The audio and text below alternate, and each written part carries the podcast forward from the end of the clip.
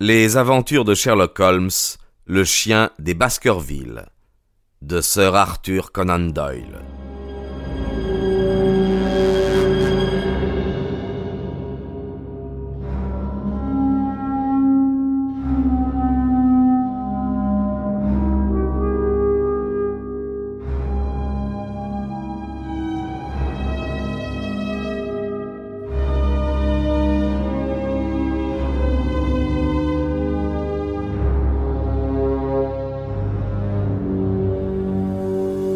Sir Henry avait émis la version la plus plausible. Si on éloignait les Baskerville du château, Barrymore et sa femme y trouveraient un gîte confortable et pour un temps indéfini. Certes, une semblable explication ne suffisait pas pour justifier le plan qui paraissait enserrer le baronnet comme dans les mailles d'un invisible filet. Holmes lui-même avait convenu que jamais au cours de ses sensationnelles enquêtes on ne lui avait soumis de cas plus complexes tout en retournant au château par cette route solitaire, je faisais des vœux pour que mon ami, enfin débarrassé de ses préoccupations, revint vite me relever de la lourde responsabilité qui pesait sur moi. Soudain, je fus tiré de mes réflexions par un bruit de pas. Quelqu'un courait derrière moi en m'appelant par mon nom. Croyant voir le docteur Mortimer, je me retournai, mais à ma grande surprise, un inconnu me poursuivait j'aperçus un homme de taille moyenne, mince, élancé, blond, la figure rasée, âgé de trente-cinq ans environ, vêtu d'un complet gris et coiffé d'un chapeau de paille. Il portait sur le dos la boîte en fer blanc des naturalistes et tenait à la main un grand filet vert à papillons. Je vous prie d'excuser mon indiscrétion, docteur Watson, dit-il, en s'arrêtant tout haletant devant moi. Sur la lande, pas n'est besoin des présentations ordinaires, Mortimer. Notre ami commun a dû vous parler de moi. Je suis Stapleton de Merripit House. Votre filet et votre boîte me l'auraient appris, répliquai-je, car je sais que M. Stapleton est un savant naturaliste. Mais comment me connaissez-vous?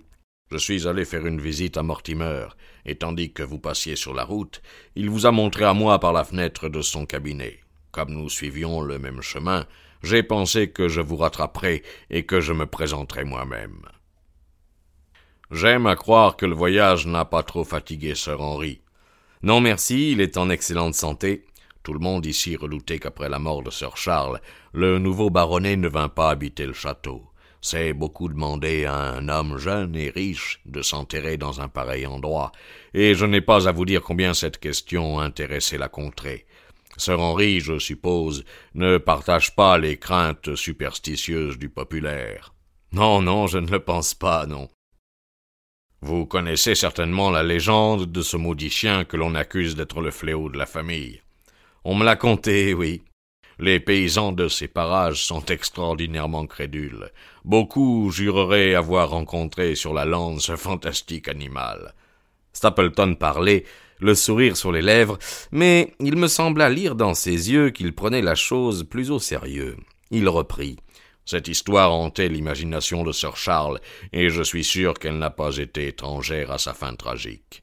Comment cela? Ses nerfs étaient tellement exacerbés que l'apparition d'un chien quelconque devait produire un effet désastreux sur son cœur, mortellement atteint. J'imagine qu'il a réellement vu quelque chose de ce genre dans sa dernière promenade, le long de l'allée des Ifs. J'appréhendais sans cesse un malheur, car j'aimais beaucoup Sir Charles, et je lui savais le cœur très malade. Comment l'aviez-vous appris? Par mon ami, le docteur Mortimer. Alors vous croyez qu'un chien a poursuivi Sir Charles et que la peur a occasionné sa mort? Pouvez-vous me fournir une meilleure explication? Il ne m'appartient pas de conclure. Quelle est l'opinion de M. Sherlock Holmes? Pendant quelques secondes, cette question me coupa la parole. Mais un regard sur la figure placide et sur les yeux assurés de mon compagnon me montra qu'elle ne cachait aucune arrière-pensée. Nous essayerons vainement de prétendre que nous ne vous connaissons pas, docteur Watson, continua Stapleton. Les hauts faits de votre ami le détective sont parvenus jusqu'à nous, et vous ne pouviez les célébrer sans vous rendre vous-même populaire. Lorsque Mortimer vous a nommé, j'ai aussitôt établi votre identité. Vous êtes ici parce que M. Sherlock Holmes s'intéresse à l'affaire, et je suis bien excusable de chercher à connaître son opinion. Je regrette de n'être pas en mesure de répondre à cette question. Puis-je au moins vous demander s'il nous honorera d'une visite? D'autres enquêtes le retiennent à la ville en ce moment? Quel malheur Il jetterait un peu de lumière sur tout ce qui reste si obscur pour nous. Quant à vos recherches personnelles, si vous jugez que je vous sois de quelque utilité, j'espère que vous n'hésiterez pas à user de moi. Si vous m'indiquiez seulement la nature de vos soupçons ou de quel côté vous allez pousser vos investigations, il me serait possible de vous donner dès maintenant un avis ou une aide. Je vous affirme que je suis simplement en visite chez mon ami Sir Henry et que je n'ai besoin d'aide d'aucune sorte. Parfait, dit Stapleton. Vous avez raison de vous montrer prudent et circonspect. Je regrette de vous avoir adressé cette question indiscrète, et je vous promets de m'abstenir dorénavant de la plus légère allusion à ce sujet. Nous étions arrivés à un endroit où un étroit sentier tapissé de mousse se branchait sur la route pour traverser ensuite la lande. Sur la droite, un monticule escarpé, caillouteux, avait dû être exploité autrefois comme carrière de granit. Le versant qui nous faisait face était taillé à pic. Dans les anfractuosités de la roche poussaient des fougères et des ronces. Dans le lointain, un panache de fumée montait perpendiculairement dans le ciel. Quelques minutes de marche dans ce sentier perdu nous conduiront à Merripit House, dit Stapleton. Voulez-vous me consacrer une heure? Je vous présenterai à ma sœur. Mon premier mouvement fut de refuser. Mon devoir me commandait de retourner auprès de sir Henry. Mais je me souvins de l'amas de papier qui recouvrait sa table, et je me dis que je ne lui étais d'aucun secours pour les examiner. D'ailleurs, Holmes ne m'avait-il pas recommandé d'étudier tous les habitants de la lande? J'acceptai donc l'invitation de Stapleton, et nous nous engageâmes dans le petit chemin.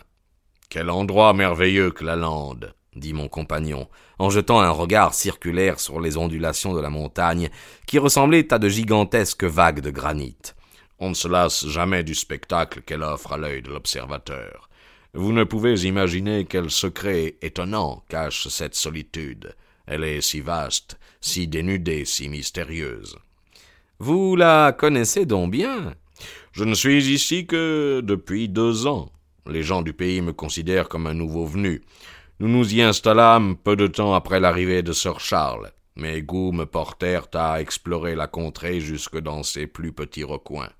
Je ne pense pas qu'il existe quelqu'un qui la connaisse mieux que moi. Est-ce donc si difficile? Très, très difficile. Voyez-vous, par exemple, cette grande plaine là-bas vers le nord, avec ses proéminences bizarres. Qui trouvez-vous de remarquable? On y piquerait un fameux galop. Naturellement, vous deviez me répondre cela. Que de vie humaine cette erreur n'a-t-elle pas déjà coûté? Apercevez-vous ces places vertes euh, disséminées à sa surface? Le sol pareil être plus fertile? Stapleton se mit à rire. C'est la grande fondrière de Grimpen, fit-il.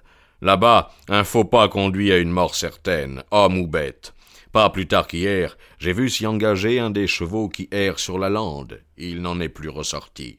Pendant un moment, sa tête s'est agitée au-dessus de la vase, puis le bourbier l'a aspirée. On ne la traverse pas sans danger dans la saison sèche, mais après la saison d'automne, l'endroit est terriblement dangereux. Et cependant, je puis m'y promener en tous sens et en sortir sans encombre. Tenez, voilà encore un de ces malheureux chevaux. Une forme brune allait et venait au milieu des ajoncs. Tout à coup, une encolure se dressa en même temps qu'un hennissement lugubre réveilla tous les échos de la lande. Je me sentis frissonner de terreur, mais les nerfs de mon compagnon me parurent beaucoup moins impressionnables que les miens. C'est fini, me dit-il. La fondrière s'en est emparée. Cela fait deux en deux jours, et ils seront suivis de bien d'autres. Pendant la sécheresse, ils ont l'habitude d'aller brouter de ce côté, et lorsqu'ils s'aperçoivent que le sol est devenu moins consistant, la fondrière les a déjà saisis. Et vous dites que vous, vous pouvez vous y aventurer? Oui, il existe un ou deux sentiers dans lesquels un homme courageux peut se risquer, et je les ai découverts. Quel désir vous poussez donc à pénétrer dans un lieu si terrible? Regardez ces monticules au-delà. Ils représentent de vrais îlots de verdure découpés dans l'immensité de la fondrière. C'est là qu'on rencontre les plantes rares et les papillons peu communs. Si le cœur vous dit d'aller les y chercher, quelques jours, euh, j'essayerai. Stapleton me regarda avec étonnement. Au nom du ciel, s'écria-t-il, abandonnez ce funeste projet. Je vous affirme que vous n'avez pas la plus petite chance de vous tirer de la vivant. Je n'y parviens qu'en me servant de points de repère très compliqués. Hein, fis-je? Et, qu'y a-t-il encore? Un long gémissement, indiciblement triste, courut sur la lande. Bien qu'il eût ébranlé l'air, il était impossible de préciser d'où il venait. Commencé sur une modulation sourde, semblable à un murmure, il se changea en un profond rugissement pour finir en un nouveau murmure mélancolique et poignant. Et curieux endroit la lande, répéta Stapleton. Qu'était-ce donc? Les paysans prétendent que c'est le chien de Baskerville qui hurle pour attirer sa proie. Je l'ai déjà entendu une ou deux fois, mais jamais aussi distinctement. Avec un tressaillement de crainte au fond du cœur, je regardais cette vaste étendue de plaine, mouchetée de larges taches vertes formées par les ajoncs. Sauf deux corbeaux qui croissaient lugubrement sur la cime d'un pic, une immobilité de mort régnait partout. Vous êtes un homme instruit, dis-je, vous ne pouvez croire à de pareilles balivernes. À quelle cause attribuez-vous ce bruit étrange? Les fondrières rendent parfois des sons bizarres, inexplicables. La boue se tasse, l'eau sourd ou quelque chose. Non, non, répondis-je, c'était une voix humaine. Peut-être bien, répondit Stapleton. Avez-vous jamais entendu s'envoler un butor? Non, jamais. C'est un oiseau très rare, à peu près complètement disparu de l'Angleterre. Mais dans la lande rien n'est impossible. Oui, je ne serais pas étonné d'apprendre que c'est le cri du dernier butor qui vient de frapper nos oreilles. Quel bruit étrange. Ce pays est plein de surprises. Regardez le flanc de la colline. Que croyez-vous apercevoir? Je vis une vingtaine de tas de pierres grises amoncelées circulairement. Je ne sais pas, des, des abris de bergers Non. Nos dignes ancêtres habitaient là. L'homme préhistorique vivait sur la lande, et comme depuis cette époque personne ne l'a imité, nous y retrouvons encore presque intacts les vestiges de son passage. Ceci vous représente des wigwams recouverts de leur toiture. Si la curiosité vous prenait de les visiter, vous y verriez un foyer, une couchette, mais on dirait une petite ville. À quelle époque était-elle peuplée? L'homme néolithique. La date nous manque. Que faisait-il? Il menait paître son troupeau sur les pentes, et lorsque les armes de bronze remplacèrent les haches de pierre, il fouillait les entrailles de la terre à la recherche du zinc. Voyez cette grande tranchée sur la colline opposée. Voilà la preuve de ce que j'avance. Ah, vous rencontrerez de bien curieux sujets d'étude sur la lande. Excusez-moi un instant, docteur Watson. C'est sûrement un cyclopelte. Un petit insecte avait traversé le chemin et Stapleton s'était aussitôt élancé à sa poursuite. À mon grand désappointement, la bestiole vola droit vers la fondrière, et ma nouvelle connaissance, bondissant de touffe en touffe, courait après elle, son grand filet vert se balançant dans l'air. Ses vêtements gris, sa démarche irrégulière, sautillante, saccadée, le faisaient ressembler lui-même à une gigantesque phalène. Je m'étais arrêté pour suivre sa chasse, et j'éprouvais un mélange euh, d'admiration pour son extraordinaire agilité et de crainte pour le danger auquel il l'exposait dans cette perfide fondrière. Un bruit de pas me fit retourner. Une femme s'avançait vers moi dans le chemin. Elle venait du côté où le panache de fumée dénonçait l'emplacement de Mary Pete House, mais la courbure de la lande l'avait cachée à mes yeux jusqu'au moment où elle se trouva près de moi. Je reconnus en elle Miss Stapleton dont on m'avait parlé.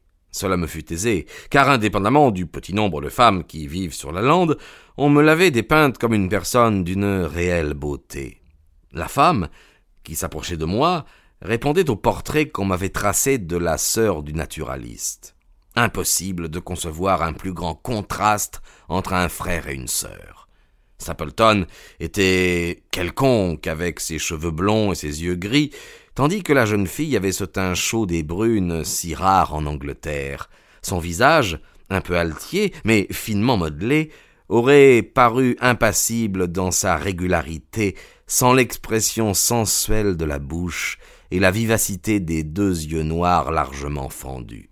Sa taille, parfaite, moulée dans une robe de coupe élégante, la faisait ressembler sur ce chemin désert à une étrange apparition. Au moment où je me retournai, elle regardait son frère, alors elle hâta le pas. J'avais ôté mon chapeau, et j'allais prononcer quelques mots d'explication lorsque ces paroles imprimèrent une autre direction à mes pensées.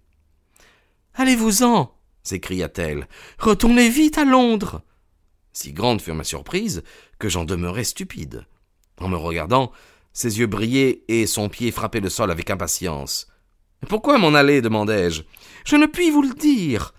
Elle parlait d'une voix basse, précipitée, avec un léger grassaillement dans sa prononciation. Elle reprit. Pour l'amour de Dieu, faites ce que je vous recommande. Retournez vite, et ne remettez jamais plus les pieds sur la lande. Mais, enfin, j'arrive à peine. Pourquoi ne tenir aucun compte d'un avertissement dicté par votre seul intérêt? Retournez à Londres, partez ce soir même, fuyez ces lieux à tout prix, prenez garde. Voici mon frère. Pas un mot de ce que je vous ai dit. Soyez donc assez aimable pour me cueillir cette orchidée là-bas. La lande est très riche en orchidées. Vous en jugerez par vous-même, bien que vous soyez venu à une saison trop avancée pour jouir de toutes les beautés de la nature. Stapleton avait renoncé à sa poursuite et retourné vers nous, essoufflé et le teint coloré par la course. Eh bien, Beryl, dit-il. Il me sembla que le ton de cette interpellation manquait de cordialité. Vous avez bien chaud, Jack. Oui, je poursuivais un cyclopelt. Ils sont très rares, surtout à la fin de l'automne. Quel malheur de n'avoir pu l'attraper. Il parlait avec un air dégagé, mais ses petits yeux gris allaient sans cesse de la jeune fille à moi. Je vois que les présentations sont faites, continua-t-il. Oui, je disais à sir Henry qu'il était un peu tard pour admirer les beautés de la lande. Oui, je disais à sir Henry qu'il était un peu tard pour admirer les beautés de la lande. À qui penses-tu donc parler? À sir Henry Baskerville. Non, non, me récriai-je vivement, pas à Sir Henry, mais à un simple bourgeois, son ami. Je me nomme le docteur Watson. Une expression de contrariété passa sur le visage de Miss Stapleton. Nous avons joué aux propos interrompus, dit-elle. Vous n'avez pas eu le temps d'échanger beaucoup de paroles? demanda son frère avec son même regard interrogateur. J'ai causé avec le docteur Watson comme si, au lieu d'un simple visiteur, il eût été un habitant permanent de la lande. Que peut lui importer que la saison soit trop avancée pour les orchidées? Nous ferez-vous le plaisir de nous accompagner jusqu'à Merripit House ajouta le naturaliste en se tournant vers moi.